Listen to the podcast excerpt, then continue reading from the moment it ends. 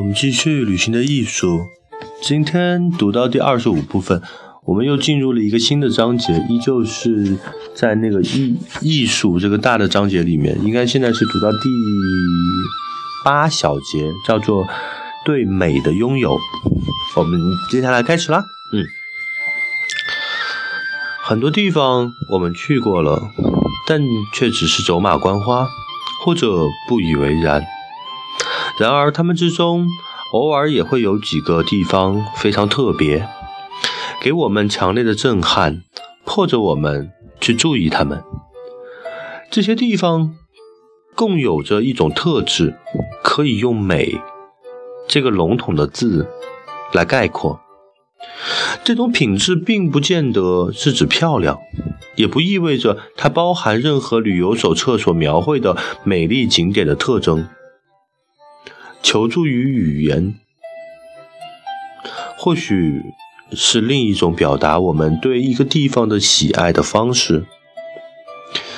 在我的旅途中，有许多美丽的东西。在马德里，距离我所住的旅馆几个街区的地方，有一块荒废的空地，周围是公寓式的建筑物和一个大型的带有洗车间的橙色加油站。一天晚上，在黑暗中，一列长长的、造型优美、几乎空无一人的列车在距离加油站屋顶几米的上方经过，与公寓中间楼层呃与公寓中间楼层擦肩而过。列车行驶的高架轨道在黑夜里难以辨识、难以辨析。所以列车看上去像是漂浮在半空中的，加之列车新潮的造型和从窗户玻璃散发出的苍白如幽灵般的绿光，它看上去更像一项杰出的技术成就。公寓里，人们在看电视，或是在厨房里忙碌。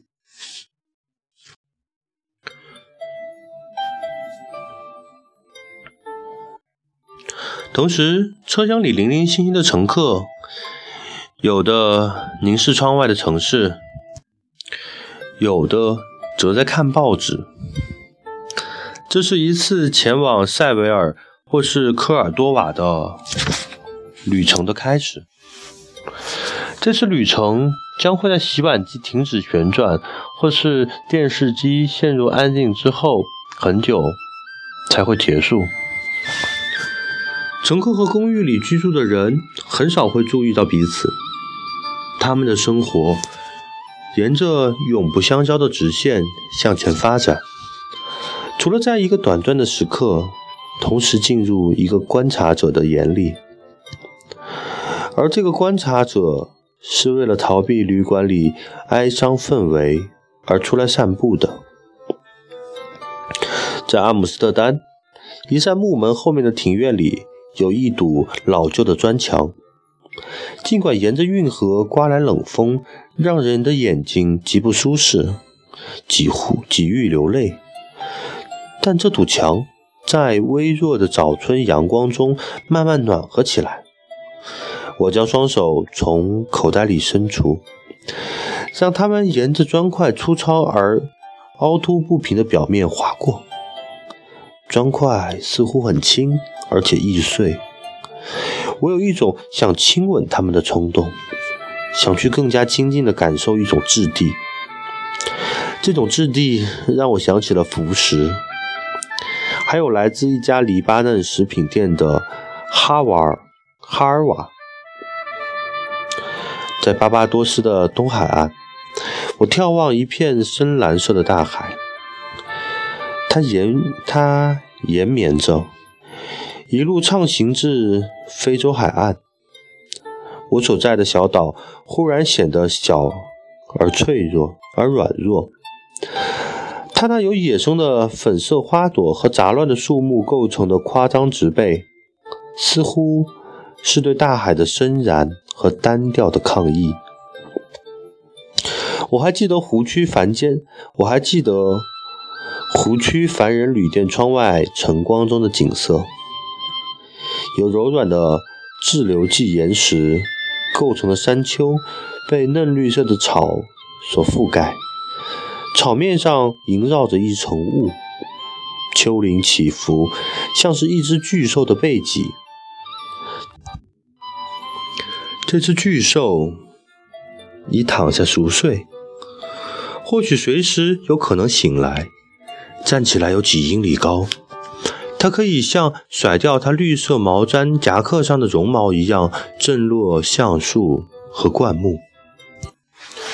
在与美邂逅的那一刻，我们会有一种强烈的冲动，就是一种握住它不放的渴望，将它占为己有，并使它成为自己生命中举足轻重的一部分。我们有一种迫切的表达的欲望。我曾在这里。我看见了他，他对我很重要，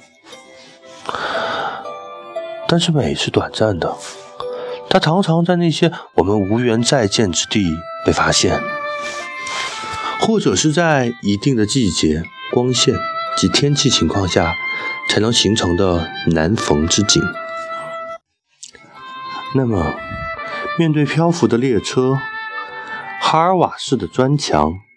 或英国的山谷时，我们如何才能紧紧把握其中的美呢？照相机是一种提供了一种选择，拍照可以稍稍满足那些拥有的渴望。这种渴望是被一个地方的美丽所激起的。我们对将要失去一幅珍贵的图景的焦虑，会随着快门的一次，会随着快门的每一次闪动。每次闪动而逐渐消失。也许我们还可以尝试着让自己完全置身于一个美丽的地方，希望通过让自己更加接近于这地方，而使他们在我们心中留下更深刻的印象。在亚历山大港，站在庞贝石柱前，我们可以将自己的名字刻在花岗岩上。就像福楼拜那个来自桑德兰的朋友汤普逊，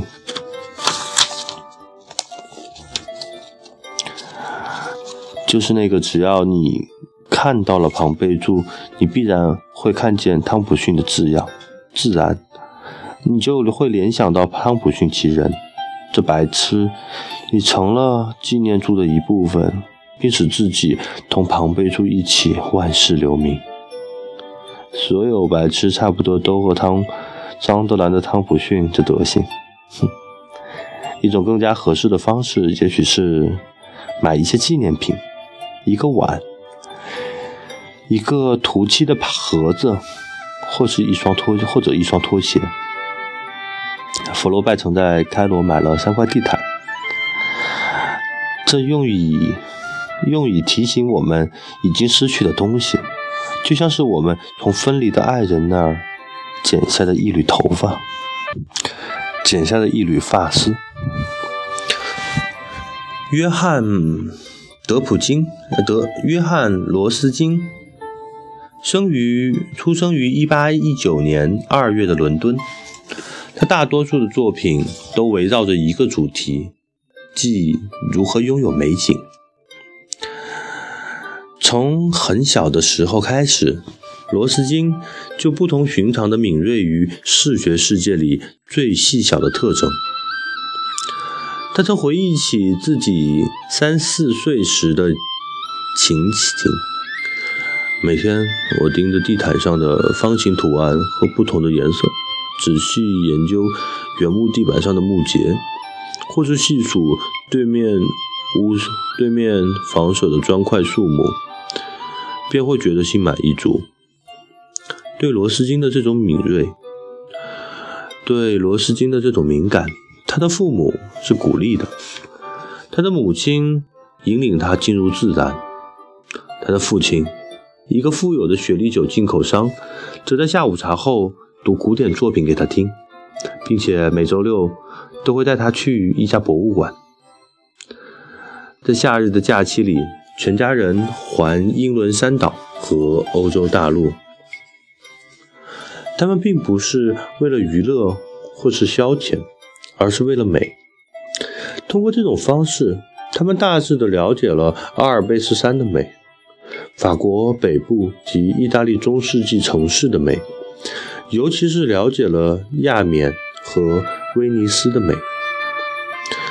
他们坐在马车里，慢慢的游览，一天从不超过五十英里，并且每隔几英里就停下来观赏景色，一种罗斯金终其一生都在实践的旅游方式。由于他对美和拥有美的兴趣，罗斯金得出了五条主要结论。首先，美是由许多复杂因素组合而成，对人的心理或视觉产生冲击。第二，人类有一种与生俱来的倾向，就是对美做出反应，并且渴望拥有它。第三，这种渴望拥有的欲望有比较低级的表现形式，包括买纪念品和地毯的渴望。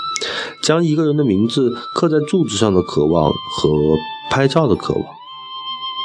第四，只有一种办法可以正确的拥有美，那就是通过理解美，并通过使我们敏感于那些促使美的因素，而达到对美的拥有。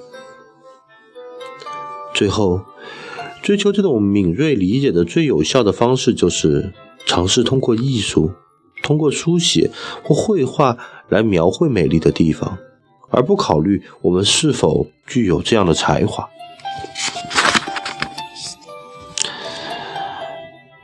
在一八五六年到一八六零年之间，当旅游代理商托马斯·库克第一次开始带领英国旅行团前往瑞士的阿尔卑斯山时，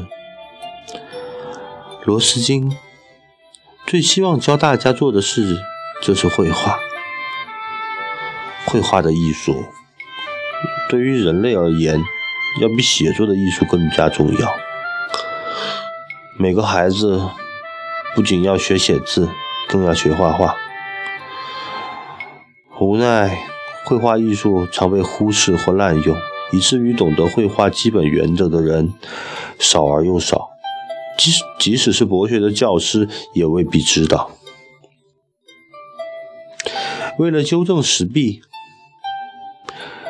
罗斯金出版了两本书，一本是一八五七年的《绘画的元素》，另一本是一八五九年的《透视画法的元素》。同时，他还在伦敦的工人学院里做了一系列的演讲。在那里，他教授学生，啊大多数是伦敦的手工艺者，有关明暗法、色彩、尺寸、角度和构图等方面的技巧。他的演讲大受欢迎，他写的书更是获得了巨大的商业上的成就。因此，他更深信绘画不该只属于小众艺术。如果想学绘画的话，每个人身上都有不错的能力，就像学就像学习法语、拉丁语或数学一样，可以达到某种程度，并并且学以致用。什么是绘画的要点？罗斯金强调，为了追求美而画，与一心画出好的作品或成为艺术家并没有冲突。人生来就是艺术家，就像河马生来是河马一样。你不能把自己变成别人，就像你不能把自己变成长颈鹿。如果他伦敦东区的学生们在完成所有的课程后，无法画出任何可以挂在画廊里展示的作品，他也并不介意。我的目标并不是把一名工匠调教为一名艺术家，而是使他成为一名更加快乐的工匠。他在1857年对皇家委员会做了这种做了此种表述。他诉苦说，他自己远非一个有天赋的艺术家，对于他孩童时代的绘画，他嘲讽说：“在我一生中，我从未看到任何男孩的作品显得如此没有原创力，就是如此缺乏通过记忆来描述的、来描绘的能力。我无法照样。”我无法照原样画出任何东西，我画不出一只猫、一只老鼠、一艘船或是一把刷子。如果没有天赋的人都在绘画的话，那么绘画的价值何在呢？罗斯金认为，绘画可以教我们去观察，不是走马观花的看，而是关注，再用我们的手再创造眼前的。景物的过程中，我们似乎自然而然地从一个以松散的方式观察美的位置，转向了另一个位置。在这个位置上，我们可以获得对美的组成部分的深刻理解，继而获得关于美的更深刻的记忆。一个曾经在工人学院学习过的小商人转述了罗斯金在课程结束时。对他和他同学，对他和他的同学们所说的话。现在，请记住，绅士们，我并没有试图教你们画，只是教你们去观察。两个男人正在穿越克拉尔市场，他们中的一个从市场的另一端，他们中的一个从市场的另一端走出去。出去时，可是跟进来时没什么差别。另一个注意到了卖黄油的妇女篮子旁边垂下的一些昼夜欧芹，并且带着美的影像离开。这种美的影像在他的日常生活中留存多日，不断重现。我希望你们这样去观察事物。罗斯金因为人们如此少的注意到细节而感到痛苦，他为现代旅游者的盲目和匆，他为现代旅游者的盲目和匆忙感到痛惜，尤其是那些得益于自己在一周时间内乘火车游遍欧洲的人。我们在旅行时。如果我们放弃每小时走一百公里，每小时走一百英里，从从容容的行进，我们或体会，我们或许会变得健康些、快乐些和明智些。世界之大，远超过我们的眼界可以容纳的范围。不管人们走得多慢，走得快，他们也不会看到更多。真正珍贵的东西是所思和所见，不是速度。子弹飞得太快并不是好事。一个人，如果他如果他的确是个人，走得慢点儿也并无害处，因为他的辉煌根本不在于行走，而在于亲身体验。有一种标准。可以衡量我们是多么习惯于对细节的忽视，呃，多么习惯于对细节的疏忽。如果我们停下来注视一地的风景，停留时间约为完成一幅素描的时间，那我们将被认为是反常，甚至是危险的。十分钟敏锐的专注是。绘画一棵树所必须的。然而，最好看的树也很少能让过路人驻足一分钟。罗斯金认为，假若我们只想旋风式的造访一个遥远的地方，就难以从这个旅途得到快乐。正如我们行色匆匆，就无法注意到垂在蓝边的欧芹这样的细节。有一段时间，他对旅游业感到非常沮丧。1864年，罗斯金在曼彻斯特向一批富有的工厂老板大声疾呼：“你们认为火车旅行其乐无穷？你们已经在沙夫豪森瀑布上架起了一座铁路桥，你们在豪塞恩的泰尔教堂旁的高崖开挖隧道，你们已经破坏了日内瓦湖克拉朗堤岸。”你们在乡英国乡间山谷升起大火，使得那里的宁静不复存在。你们的足迹所至的每个地方，造起你们在足迹所至的每个地方，造起一堆让人生厌的白色旅馆。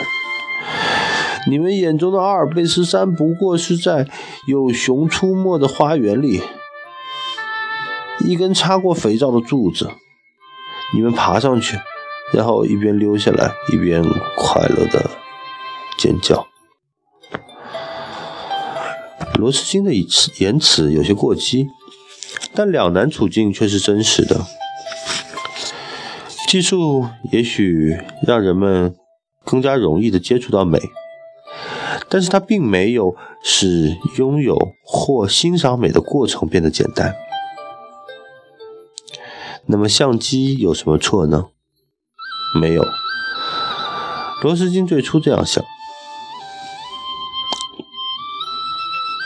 在这恐怖的十九世纪，机械给人们带来了各种害处，但照相机提供了一种解毒剂。他在评论1839年路易·雅克·芒代。达盖尔的发明时这样写道：1845年，他在威尼斯拍照。1845年，他在威尼斯拼命拍照，结果非常满意。他在写给父亲的信中说：“利用银板摄影在阳光下拍摄到的东西非常棒，它使整个皇宫跃然纸上。”每一块碎片和上面的斑点都在，当然也不会有比例上的差错。然而，罗斯金逐渐察觉到，摄影给他的大多数使用者带来了严峻的问题。他的热情慢慢消失，使用者们不是把摄影作为积极而有意识的。观察的一种补充，相反，他们将它作为一种替代物，以为只要有一张照片，自己就把握了世界的一部分。罗斯金每次旅行总会画些素描，在解释他对绘画的热爱时，罗斯金曾经提及说，这种爱源自一种渴望，不为名声。不为服务于别人，也不为自己，而是来自一种像吃或喝一样的本能。而绘画、吃饭、喝水这三件事之所以可以相提并论，是因为它们全涉及、全部涉及自己从这个世界吸收好的元素，把好的东西输进来。据罗斯金说，在孩提时代，他就非常喜欢草的样子，甚至常常想去吃它。但是他渐渐发觉，尝试把草画下来会更好。我过去经常躺在草地上，并通过绘画来捕捉它们的成长过程，直到草地上的每一方、每一平方英尺的原马原野或。碧绿的河畔，成为我的一笔财富。照相本身并不能保证这样的收获。对于一片景色真正的拥有，实质是通过有意识的努力，注意到各种元素，并了解它们的结构。只要将眼睛睁开，我们就能见到许多美景。但是这份美在记忆中留存多久？却要依赖于我们领悟它的用心的程度。照相机模糊了观看和注视之间、观看与拥有之间的区别。它或许可以让我们选择真正的美，但是它却可能不经意的使意欲获得美的努力显得多余。照相机暗示我们，只需拍摄一张照片，我们就做完了所有的功课。然而，就清晰的了解，然而就清晰的了解了了解一个地方。然而，就清晰的了解一个地方而言，就必然包含询问我们自己一系列的问题，比如树干是如何与树根相连的。雾是从哪里来的？为什么一棵树的色泽似乎比另一棵更深？在素描的过程中，类似的问题不断出现，并得到回答。